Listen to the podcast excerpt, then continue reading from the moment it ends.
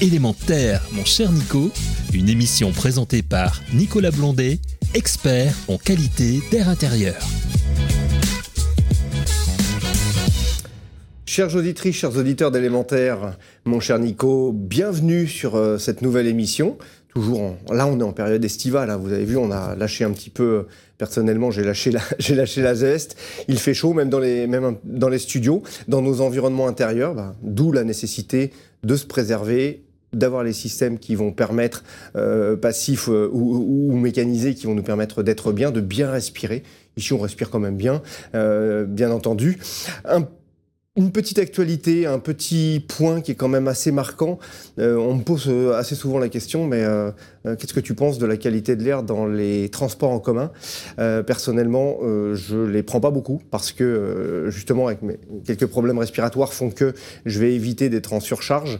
Et, il s'est passé quelque chose il y, y a, peu de temps sur Paris, la ligne 4 du métro, panne. Les personnes sont restées deux heures dans le métro, dans les tunnels, et en fait, ils ont euh, pris, je dirais, leur, leur euh, responsabilité bien que ça puisse quand même être dangereux, euh, ils ont ouvert et les, portes du métro, ils sont sortis, ils sont partis, puisqu'ils étaient en état de euh, mauvaise qualité de l'air, très très mauvaise qualité de l'air au niveau des tunnels. Euh, il faisait chaud, pas de circulation d'air, pas de dépression, pas de mouvement de courant d'air qui puisse en apporter. Donc c'était plus qu'intenable. Et finalement, au bout des deux heures, personne, il n'y a pas eu de problème particulier, je dirais, de, de, malaise et autres. Mais les témoins et ceux qui en parlent ont dit justement on était proche de faire des malaises et c'est ce qui les a poussés à. Donc cette qualité de l'air, vous voyez, il, euh, faut vraiment en prendre soin. Les taux dans nos, dans nos métros sont extrêmement euh, élevés. La RATP, je sais que c'est une problématique euh, auquel elle veut s'atteler. Donc un petit message à, son directeur, Monsieur Castex, n'oubliez pas, c'est un élément majeur du bien faire. Il n'y a pas que l'air qui est à l'extérieur, l'air dans les bâtiments, il y a également dans tout ce qu'on peut avoir dans, dans les sous-sols.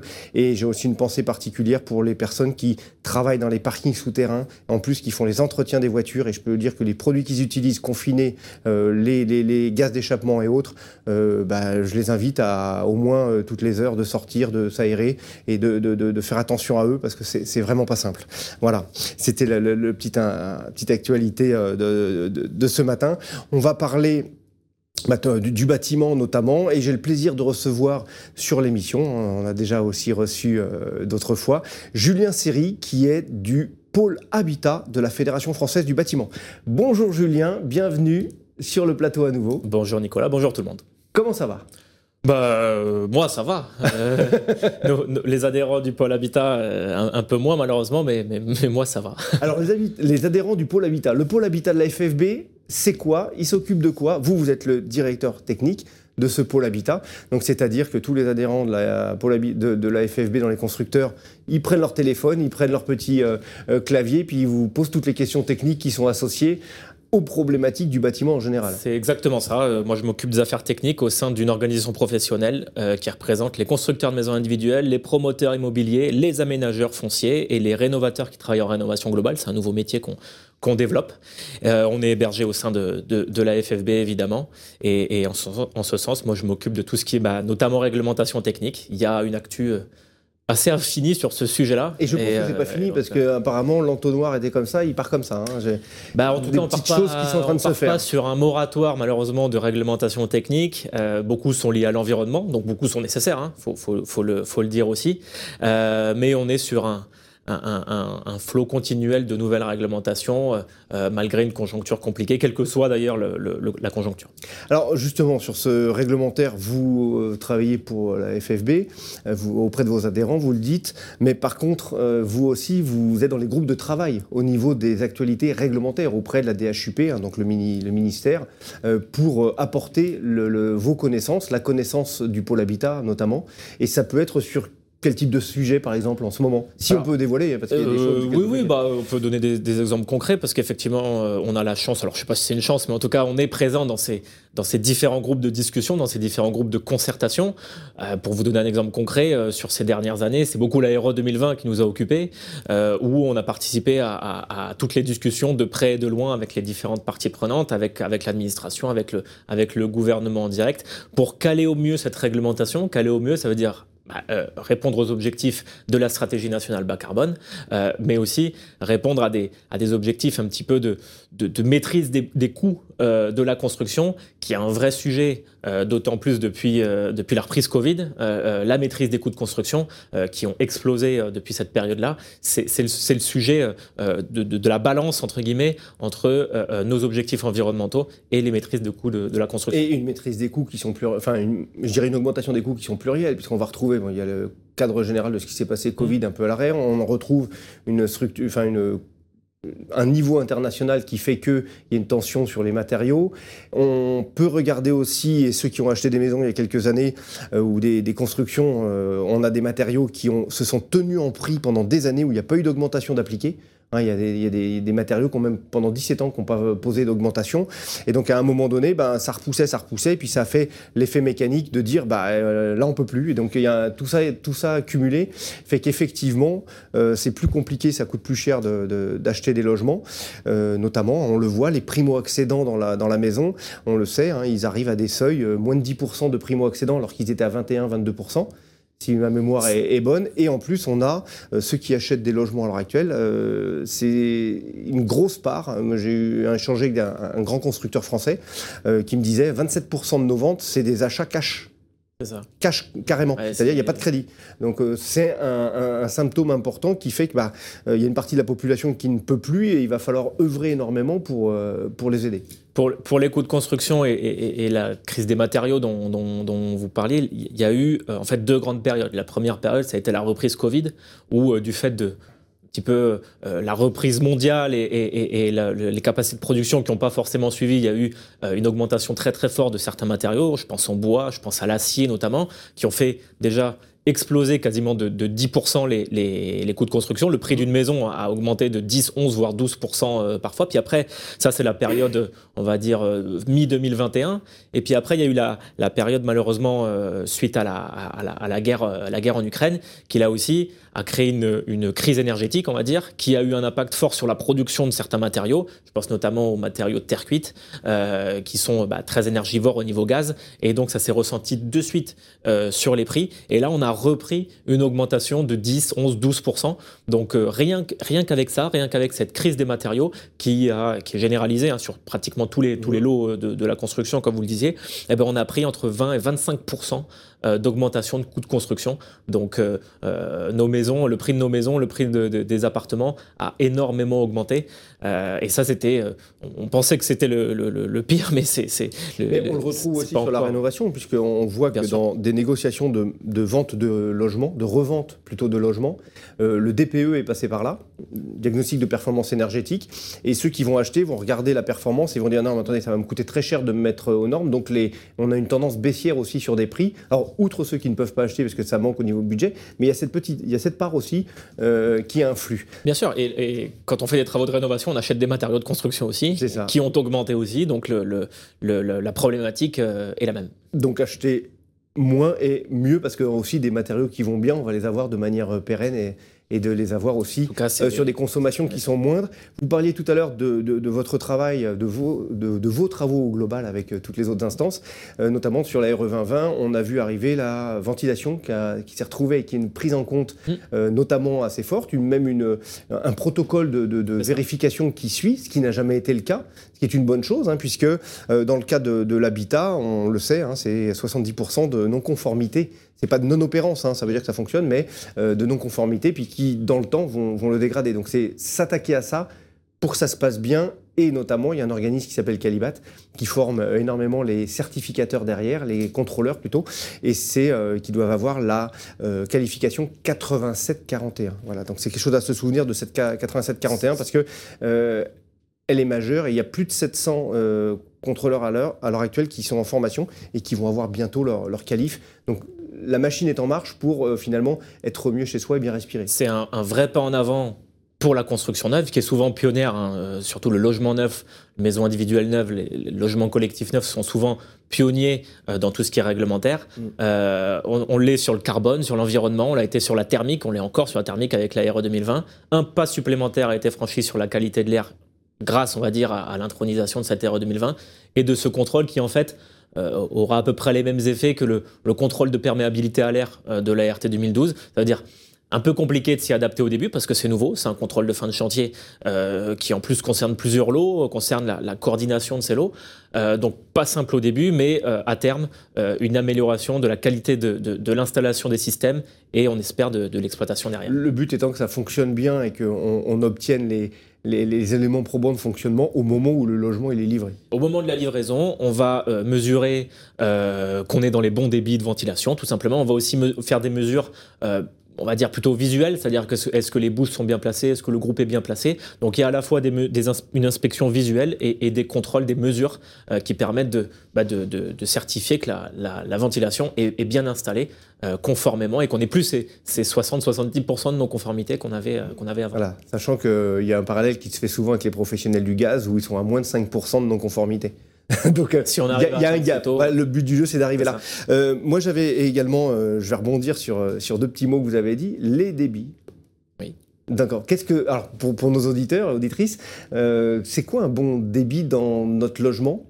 Et des fourchettes hein, peut-être, et euh, en quoi euh, euh, l'air qui circule bien dans notre logement, c'est important? Alors les fourchettes, je les, les ai pas en tête, vous les avez sûrement d'ailleurs, mais tout ça est défini réglementairement par une réglementation plutôt ancienne, puisqu'elle date de mars 82, euh, si je si je dis pas de bêtises. 24 mars. 24 euh, mars 82, exactement. Et en fait, tout ça est, défini réglementairement. Donc, on a euh, des débits à atteindre qui sont définis par la réglementation. Et donc, l'un des, des, points de contrôle majeurs qui vont être vérifiés sur les chantiers, c'est justement l'atteinte de ces débits en conformité avec cette réglementation. Donc ça, c'est aussi quelque chose qu'on devait déjà respecter avant. Mmh. mais là, ce sera euh, bah, d'autant plus respecté puisque ça sera contrôlé par tiers par tierce partie euh, à la fin du chantier. Alors ces débits, on a deux points qui sont associés à ça. On en a un, on va se dire, mais si euh, j'ai du débit, c'est quels avantages pour ma qualité de l'air ou ma santé ou la santé de mon bâtiment dans le logement? On va peut-être faire un petit détail là-dessus parce que c'est important de mmh. savoir vraiment à quoi ça sert. Et derrière, ces débits, ils peuvent avoir une petite contrainte vis-à-vis -vis de notre chauffage. Euh, on va se dire ouais, je vais avoir des déperditions euh, euh, peut-être à, bien trop fortes et, ça va être un problème. il faut équilibrer tout ça. Alors on, va en parler. Premier point, Julien, justement ce débit, cette air neuf qu'on fait rentrer dans le logement. et qu'on va faire sortir aussi, mmh. ça c'est important. L'avantage d'avoir cette terre neuve et ces volumes par rapport à notre activité. Bah, l'avantage, c'est la qualité de, de, cette, de cette air intérieure avec des renouvellements qui sont, qui, sont, qui sont de qualité. Et en fait, aujourd'hui, euh, on dit souvent que l'air intérieur, il est plus pollué que l'air extérieur. Et, Huit fois plus. Et, dans, nos maisons, on se doit euh, d'avoir une qualité de l'air euh, bah, très très bonne, d'autant plus que c'est des sujets qui sont de plus en plus sur le devant de la scène. C'est des demandes de, nos clients qui sont aussi de plus en plus prégnantes. Donc, bah, ces débits nous permettent d'atteindre cette qualité de l'air qui est nécessaire au beau confort, parce qu'en fait, on fait tout ça pour quoi? On fait tout ça pour faire des logements confortables pour nos clients. Alors, deux points majeur, notamment de dégradation de notre qualité de l'air dans le logement. On en a un, on le sait, c'est le taux d'hygrométrie qu'on va avoir dans nos salles de bain, par exemple, mm. hein, euh, avec euh, une, humidité qui augmente trop forte et si la température elle est, elle est forte aussi, on va avoir une génération de moisissures. Donc là, il faut y faire extrêmement attention. Et euh, l'air qui est évacué des systèmes, alors que ce soit un système qui fait de l'extraction de l'air ou qu'on vient insuffler, on va avoir un, débit qui va permettre d'évacuer tout ça dans un laps de temps. Par contre, un petit conseil quand même, des douches très chaudes trop longtemps, vous allez aller quand même chez vous faites-y attention, vous allez aller au-delà du principe euh, de, de la ventilation ou de, du renouvellement de cet air. il vous faudra un petit peu plus de temps pour l'évacuer. Donc, euh, quelquefois, nos, pratiques euh, personnelles vont peut-être un petit peu plus loin. Donc, il faut aussi réfléchir que les systèmes sont là pour nous aider, mais nous aussi, on a notre part. Et un autre point, si je peux me permettre, dans le, dans, dans le logement, bah, quand on fait la cuisine, Hein, on émet euh, beaucoup de, notamment euh, de particules, des COV, il y a de la chaleur, il y a de l'humidité, et ça aussi, il faut que ce soit évacué assez rapidement. Et dans les logements, d'ailleurs, sur les ventilations, il y a des doubles vitesses qu'on peut retrouver. Et bah, quand on fait la cuisine, on n'hésite pas euh, aussi à actionner la double vitesse parce que, bah, à un moment donné, il y a un pic qui arrive très fortement. Bah, il faut qu'on l'élimine. Ce qu'on appelle les pièces humides, en fait, sont, sont, sont traitées différemment que les pièces, les autres pièces. Donc, salle de bain, cuisine, là où on va avoir des besoins d'évacuer l'air plus rapidement, c'est traité différemment. Il y a aussi un point important, parce qu'on parle beaucoup des systèmes, mais il y a aussi toute la conception du logement qui finalement est faite aussi dans ce sens-là. je pense au détalonnage des portes, qui est un, point super important. C'est quoi le détalonnage des portes Et, un point de discussion avec les clients, c'est ce petit espace que vous avez sous la porte qui permet justement d'évacuer l'air de, de, manière... De le laisser transiter. De le laisser passer et de, et de laisser, de laisser exactement, c'est le terme, transiter euh, de, manière, euh, de manière intelligente pour qu'il pour qu'il puisse circuler euh, comme il faut. Et, c'est ce petit espace qu'on entre la porte. Alors il est là aussi, là aussi réglementé en fonction du type de pièce aussi. Et donc là, c'est un point de vigilance que nous on doit avoir au niveau du revêtement de sol et au niveau de, de toute façon, c'est mesuré dans le cas du protocole. Absolument. C'est aussi un point mesuré. Sachant que ce détalonnage, en fait, il est minimum de 1 cm par rapport à la porte et il n'est pas là par hasard. Hein. c'est, il faut une, ce qu'on appelle des sections de passage pour laisser passer les X mètres cubeurs qu'on doit laisser passer, ça se fasse correctement. Si on a une cuisine fermée, c'est 2 cm, parce qu'elle a un débit plus grand, on en parlait tout à l'heure, ponctuellement on peut tirer beaucoup plus.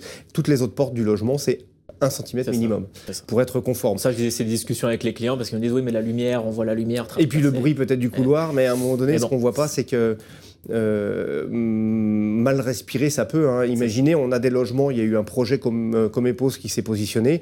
On a des, des, systèmes, euh, certains systèmes de ventilation qui baissent énormément euh, aussi le, le, le, le, passage de l'air pour consommer moins. Quand nous, on émet peu de peu d'humidité, de, bah, finalement, on a des débits qui sont beaucoup trop faibles et on va vers des taux de CO2 qui peuvent grimper à 3500 ppm dans une chambre. Hein, émission précédente, on en parlait. Hein, au Conseil de la santé publique, il faut être à 800. Donc il y a aussi des systèmes qui arrivent avec euh, un petit peu plus d'air qu'on va laisser circuler mais qui va pas forcément dégrader énormément derrière le chauffage, parce que on est toujours sur ce. Si on fait rentrer de l'air froid l'hiver, bah, il faut qu'il soit dans une dilution suffisante pour éviter d'aller chercher beaucoup à, à, compenser après chauffer. On est sur des volumes c'est un peu technique, on est sur du brassage à 0,25 volumeur, c'est-à-dire qu'en 4 heures, on a renouvelé tout l'air d'une pièce, euh, ce qui est important quand on sait quand on dort et qu'on y est 8 heures à 2 dans une même pièce. Euh, il, faut s'en assurer. Voilà, donc tous ces systèmes sont là pour notre, euh, notre confort. Il y a, je crois, aussi des, des, réglementations qui arrivent. On parle de, de, s'assurer des débits minimaux. Voilà, ça aussi, on a des réglementations anciennes et on va regarder qu'à minima, il faut vraiment qu'on ait ça pour continuer à aller vers du mieux. Vous êtes dessus aussi. C'est important. Hein. On essaye de, faire évoluer la réglementation. Euh, de manière pour le coup euh, là intelligente, c'est-à-dire que euh, cet arrêté de mars 82, on va pas tout chambouler et essayer de, renverser le marché du jour au lendemain, mais on va quand même essayer d'apporter au système innovant une facilité euh, réglementaire, parce que souvent, bah, quand on innove, euh, on n'est pas conforme à, certaines réglementations. Euh, là, le but, c'est de, faire une réglementation un peu parallèle pour ces systèmes innovants, tout en gardant la possibilité de faire les, systèmes actuels et d'amener vers une espèce de transition douce, on va dire, vers l'innovation et vers des produits plus qualitatifs et qui offrent encore plus de confort. Elle s'appelle comment cette réglementation parallèle qui se fait Il me semble qu'elle s'appelle la réglementation sur les débits minimaux. C'est ça. Je ne suis pas c'est les débits minimaux et en plus, euh, ça se retrouve aussi avec la loi ESOC 2. Absolument, c'est le principe des SOC. on facilite l'innovation. On facilite l'innovation et SOC et on n'est pas euh, contraignant, mais on regarde ce qui peut se faire de manière à pas rester complètement figé, parce que c'est vrai que nos bâtiments, la réglementation 82, euh, tout le monde a fait vite le calcul, ça fait 41 ans, et en 41 ans, on ne construit plus pareil non plus. Euh, on a toujours quatre murs et un toit. on va aller, on va, on va le faire simple. Mais à un moment donné, les matériaux, les systèmes, la manière d'aborder nos modes de vie qui ont aussi évolué dans nos logements, tout ça rentre en compte et de manière très forte. Donc, bah, du plus, vous voyez, dans les années qui vont venir, on va s'adapter à tout ça. On en parlait aussi sur l'émission précédente, on va avoir un peu moins de chauffage, mais on va avoir plus de rafraîchissement nécessaire l'été. Euh, pensez-y, euh, il y a des systèmes qui existent aussi qui vont aller prendre, quand la nuit c'est plus frais, ils vont faire accélérer euh, l'entrée de l'air frais dans le logement. C'est totalement gratuit, on le prend où il est, il est dehors. vous avez des, des, des, modules qui, se, qui le permettent, on a des ventilations en double flux qui le font, on a des ventilations par insufflation aussi qui vont le permettre, et ces systèmes aussi vont filtrer les pollens qui vont rentrer. Et tout ça dans les débits qui nous vont bien, avec des consommations très faibles. Donc voilà, donc euh, euh, renseignez-vous, regardez tout ça, approchez-vous des professionnels, et puis le site euh, FFB Pôle Habitat existe aussi. Bah nous, c'est ce qu'on c'est ce qu'on aime aussi en tant que constructeur et producteur, c'est avoir plusieurs solutions à proposer à nos clients en mmh. fonction des besoins, des budgets, des possibilités. Euh, des zones en France des, des, zones en France. Euh, Lille, c'est pas Marseille. c'est exactement. Et, on construit pas du tout pareil d'ailleurs dans ces, dans ces deux endroits-là. Mmh. Donc, tant qu'on a un maximum de solutions techniques à notre disposition, nous, ça nous plaît, ça nous permet d'innover et c'est vachement intéressant. Mmh. Et surtout, la technique, maintenant, il faut penser à beaucoup de choses dans la conception d'un logement, dans sa rénovation, parce que mmh. c'est une part importante. on le disait, 75% du monde du bâtiment, c'est de la rénovation. il y a un moment donné, il y a tellement de technicité, il ne faut pas hésiter à s'approcher des professionnels. Bien sûr. Alors, euh, d'autant plus maintenant, puisque euh, on va, euh, que ce soit d'ailleurs en rénovation, mais aussi dans, le neuf que je connais un peu mieux, on est sur des réglementations de plus en plus techniques, de plus en plus complexes, et, à un moment donné, celui qui sait, c'est quand même le sachant, c'est quand même le, professionnel. Donc, il ne faut pas hésiter à, faire appel à, un constructeur de maisons individuelles. Et sur la ventilation également dans son logement, puisqu'on parle ici de l'air, n'oubliez pas, on entend, il y a 37 millions, de logements en France, il y en a 20 millions qui ne sont pas spécialement équipés en ventilation. On sait bien qu'on va mieux maîtriser tous nos débits et tous nos, tous nos passages euh, d'air, plus, plus, même que l'aération. Donc on a aussi quatre principes qui sont intéressants. On a vu un, émerger un peu plus. On a dans un logement, pour être bien au niveau de qualité de l'air et au niveau euh, de ce brassage et de la maîtrise énergétique, hein, ça c'est important, d'abord on ventile, on filtre, on aère, c'est du complément, l'aération. Quand on parle qu'il faut aérer par l'ADEME qui le dit 20 minutes, 10 minutes le matin, 10 minutes le soir, c'est dans le cadre aussi pour ceux qui n'ont pas du tout de ventilation chez eux, pour amener cet avantage. Le matin, on ventile parce qu'on a passé toute la nuit à dormir. Le soir, on ventile parce qu'on rentre chez soi et qu'on n'a pas été présent forcément. Et à un moment donné, la chaleur a fait que tous nos éléments autour de nous dégagent des polluants. Et à un moment donné, il faut qu'on les évacue et qu'on fasse rentrer aussi un peu d'air euh, frais frais dans, au sens R9, parce que c'est le plus important, c'est l'R9, et de se sentir mieux aussi chez soi pour préparer la nuit. Et le dernier point, c'est si, euh, évidemment, on est dans des zones extrêmement contraintes, euh, on va avoir la possibilité aussi d'avoir des systèmes de purification d'air. Et là, euh, vraiment, il faut regarder en complément de cette ventilation, cette purification pour traiter ce qui a besoin. le purificateur d'air, faut pas croire que c'est la solution qui fait tout. La celle qui fait vraiment tout, c'est d'abord un air neuf qui crée une bonne dilution, qui apporte de l'air frais, notamment dans notre logement, et de l'air agréable à respirer. On ne se rend pas compte, mais quand on respire bien, on se sent bien. Aujourd'hui, il fait chaud euh, sur Paris, euh, ceux que j'ai vus dans la rue. J'ai discuté avec deux, trois personnes avant de venir euh, sur le studio. Aujourd'hui, c'est lourd. voilà, on dit l'atmosphère est lourde. Elle est lourde parce qu'il fait chaud, elle est lourde parce que peut-être aussi on a quelques difficultés à se sentir à l'aise finalement. Et tout ça, ça contribue. Julien, un petit point également supplémentairement. Les défis chauffage et rafraîchissement et les coûts. Donc ça, c'est un gros sujet également, où tout est associé. Nos logements, alors dans les années à venir, est-ce qu'ils vont prendre soin de nous? Je pense que oui. Ah oui, oui, oui. ils prennent déjà soin de nous et, on va encore vers une amélioration de la, qualité euh, de, nos logements. L'aéro 2020 en fait partie. Euh, euh, il y a la fameuse REP bâtiment pour le traitement des déchets qui également participe à, à ce côté vertueux sur le plan environnemental. Donc on va, comme d'habitude, vers des logements neufs de plus en plus qualitatifs. Alors avec euh, une maîtrise des prix qui est de plus en plus compliquée, hein, euh, vous, me posez la question des, enjeux au niveau du, chauffage. Euh, il y a des enjeux très forts de décarbonation qui sont à l'ordre du jour de toutes les réunions aujourd'hui pour le secteur du bâtiment, que ce soit pour le neuf, que ce soit pour la rénovation. il y a des enjeux très très forts là-dessus où bah, on tourne beaucoup les yeux vers la pompe à chaleur. Euh, puisque euh, le gaz euh, devient de plus en plus compliqué en neuf. En maison individuelle, c'est quasiment impossible. En logement collectif, à 2025, il va falloir trouver des solutions là aussi alternatives, mm. hybrides peut-être, mais en tout cas alternatives au, gaz double service. On voit arriver des choisir gaz hydrogène. Hein. Voilà, mais non, mais en fait, il faut, et c'est justement là mon propos, c'est il faut un maximum de solutions, un panel de solutions assez large. Mm. Quand on regarde un petit peu les objectifs là qui sont affichés par le, par le gouvernement, le plan de, transition euh, et de décarbonation a été présenté lundi là, par, par les ministres, euh, on voit euh, qu'on va vers beaucoup de pompes à chaleur, que ce soit en rénovation, que ce soit dans le neuf. J'ai calculé, il faudrait produire jusqu'à 2030 à peu près 5 millions de packs. Je je dis pas que c'est impossible, mais je dis que c'est que voilà, on est, on est, sur un lot en plus qui n'a pas trop augmenté en prix sur ces deux dernières années. mais voilà, le risque de pénurie il est peut-être là en, termes de production. Donc nous, on est vachement vigilants euh, sur ça. Euh, risque de pénurie qui, bien évidemment, ferait, ferait augmenter les prix. Donc euh, nous, on est attaché à ce qui est de la pompe à chaleur, ça c'est sûr, c'est incontournable. De la, R, de la RO, de la RR qui est plus en plus demandée en plus par, par les clients, mais aussi d'autres solutions, le hybrides, gaz vert, etc. Le RR amenant du confort également. Quand vous êtes sur une PAC RO et que vous avez à chauffer un plancher chauffant un clocher émetteur ou des radiateurs, quand on veut gagner par exemple un degré l'hiver, on va avoir une heure et demie à deux heures de montée de ce, degré. Le, la PAC RR, ou imaginez quand vous aussi vous amenez de, l'air neuf dans votre logement, quand on est sur le vecteur R, c'est comme ça que ça s'appelle, euh, on va euh, sur une pompe à, pompe à chaleur RR, on va gagner un degré en 4 à 7 minutes. Vous imaginez un peu ce confort Ça veut dire que déjà intrinsèquement, on a besoin euh, de moins d'énergie pour amener le même résultat. Donc des gros gains, euh, de, je dirais, de bénéfices coût et de bénéfices confort. Parce que quand on est englobé aussi dans cette chaleur qui est uniforme, on se sent, on se sent vraiment bien. Vous parliez, Julien, je reviens juste dessus sur la décarbonation, mmh. euh, pour euh, toutes nos auditrices, nos auditeurs. Euh, un point important, nous sommes aujourd'hui en 2023, le niveau de carbone extérieur, il est de 418 ppm, partie par million.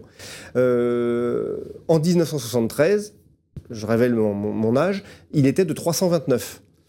En 1850, hein, la, base, la base moyenne, euh, l'étalon mondial, il est à Hawaï, à côté d'Hawaï. C'était 1850, on avait 280. Vous imaginez ces progressions et cette accélération que l'on vit là en effet de serre. Au niveau des aires géologiques et au niveau des aires climatologiques euh, de notre planète, puisque c'est notre lieu d'habitation premier, c'est d'abord la planète et ensuite c'est nos, logements, il faut savoir qu'on est passé par des phases dans période glaciaire de 190 ppm à 260 en période chaude.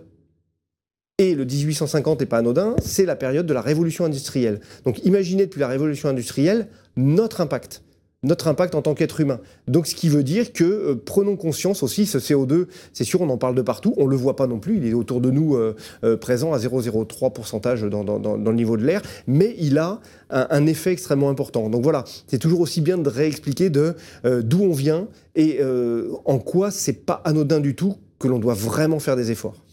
C'est ça, il y, a un enjeu de, décarbonation, et c'est aussi l'enjeu des, années futures, c'est la résilience aussi de, nos logements, et ça, fait partie des, sujets que, vous abordez. Il va falloir euh, construire mieux, construire euh, euh, plus vert, plus résilient. bon, en ce moment, on essaie de construire tout court, c'est très compliqué, mais il y a des, vrais enjeux par rapport à ça. et on construit tout court, mais on construit aussi en n'oubliant pas tous ces points qui sont extrêmement importants. On n'oublie pas, si on veut avoir des informations sur la construction, bah, www paul-habitat.ffbâtiment.fr. Voilà, Paul, P-O-L-E. Hein. voilà, c'est pas, c'est pas Paul qui va vous répondre, c'est Paul Habitat euh, euh, qui va vous répondre. Merci beaucoup, Julien, euh, d'être venu. gage qu'on va se retrouver encore dans quelques temps. Il y a beaucoup de choses qui vont évoluer.